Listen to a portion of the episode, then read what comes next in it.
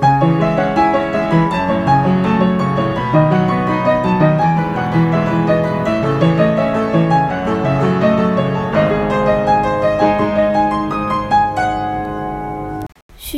的官司，幸好王永昌再度保释，但是他无家可回，只能回大生堂做伙计。长药店老板落回伙计，妻子又流落在外，不知音信。许仙一想到此，就黯然神伤。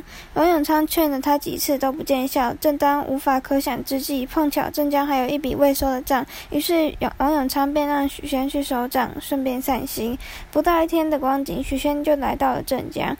船主沈大官就问他说：“许相公，镇江已经到了，是先游玩呢，还是先去讨账？自然是收账要紧。不晓得镇江城里的街道你熟不熟？”沈大官笑呵呵地说：“镇江街道对我就像是自家厨房一样，您放心好了。”沈大官带着许仙上岸，就到了热闹繁华的五人街。许仙东张西望，突然看见一块招牌写着“保和堂”，不仅哎呀一声叫了起来，说：“是谁这么大胆，竟敢冒充我的店号？我非要进去问个清楚不可。”当下步入店中，连连逼问伙计说：“为什么你们善用我的招牌？保和堂在苏州是大有名气的药店，这名字也是你们可以用的吗？”小青在里面忙着。突然听到争吵的声音，连忙探出头来，居然是许仙。相公，您终于来了，娘娘天天在等你，快进去吧。娘娘与许仙再度相逢，都忍不住又哭又笑的。过了一会，娘娘才问说：“相公这次没有吃苦吧？”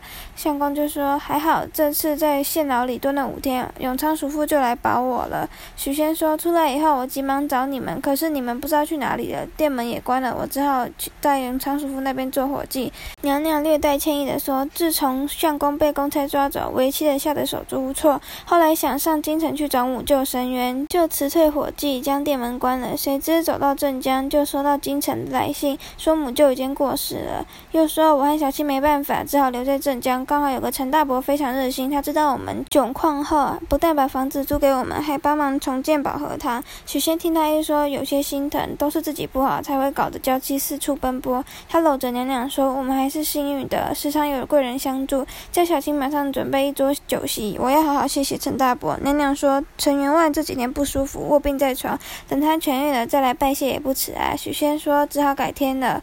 那对了，永昌叔父要我到五人街的同仁堂收账，不知道要往哪里走。娘娘忍不住笑了，说：“你是保和堂的大老板呢，这种事交给伙计去办就好啦。”就跟许仙说，才刚回来，就先到楼上歇会吧。许仙熬不过他，只得把信交给伙计，详细的交代收账的事宜。正想上楼，忽然想到沈大官还在外堂等着呢，赶紧请他进来。娘娘叫小青准备酒菜招待船家。待沈大官用过餐后，伙计也将账收回了。许仙便将账单细目及信函交与船家带回苏州。王永昌三番两次的保释许仙，谁知他居然执迷不悟，一见到妻子就把一切忘到九霄云外去了。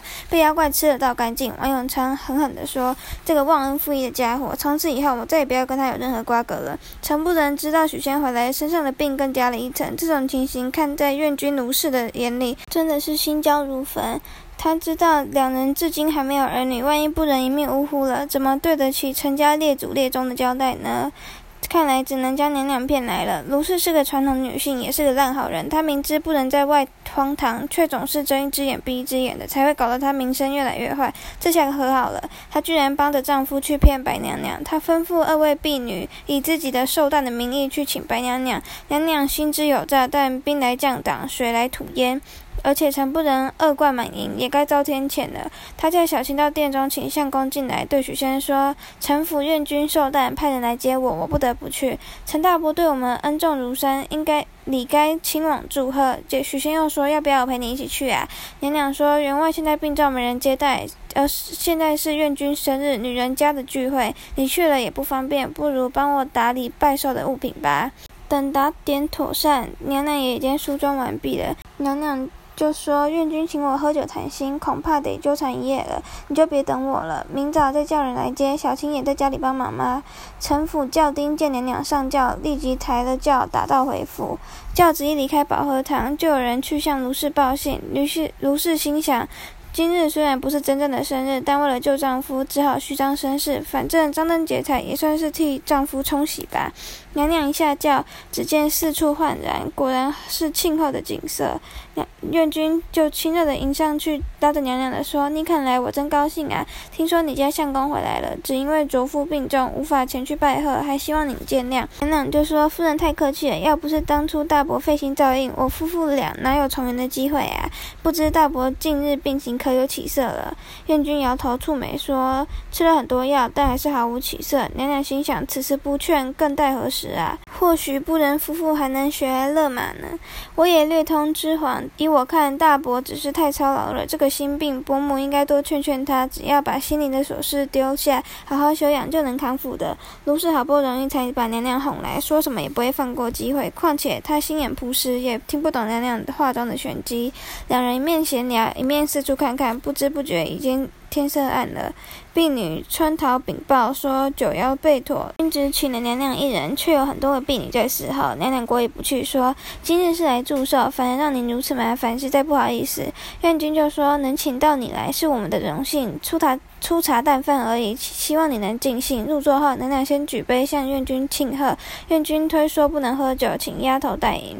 又用了一些菜，院君吩咐丫头们说：“娘娘是贵客，你们都来敬她一杯。”于是十几个婢女轮班等候。人手一杯，院君则在旁为娘娘殷勤斟酒。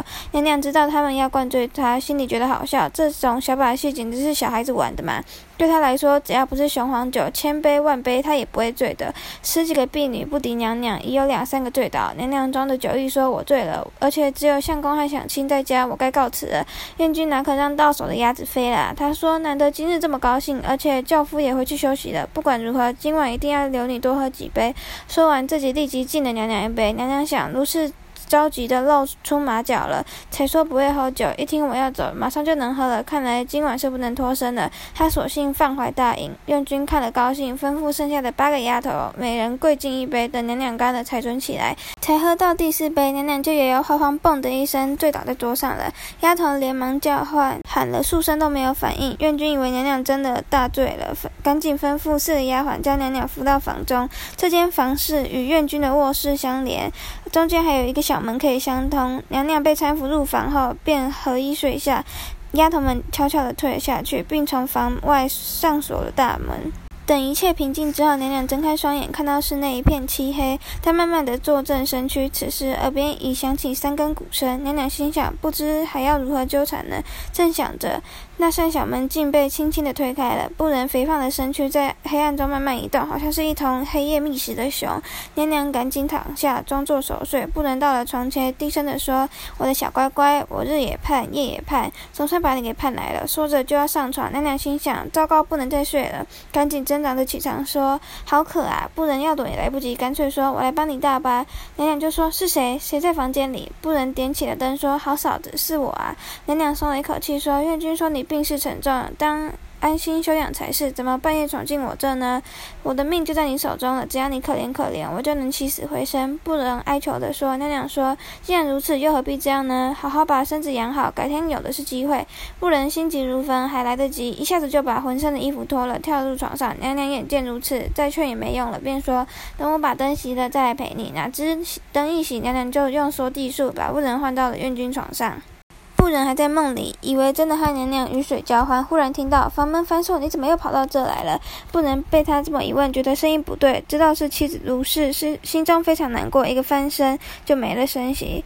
院君伸手去摸，觉得他身体火热，病况似乎更加严重了。回头看见窗口泛白，隔壁房内已有了声息，知道娘娘已经起床了，只得把锁轻轻一转，硬着头皮进了房间。只见娘娘脸上带着怒容，院君赶忙陪笑说：“起得这么早。”晚上睡得好吗？娘娘说：“承蒙伯母盛情招待，昨晚还睡得好。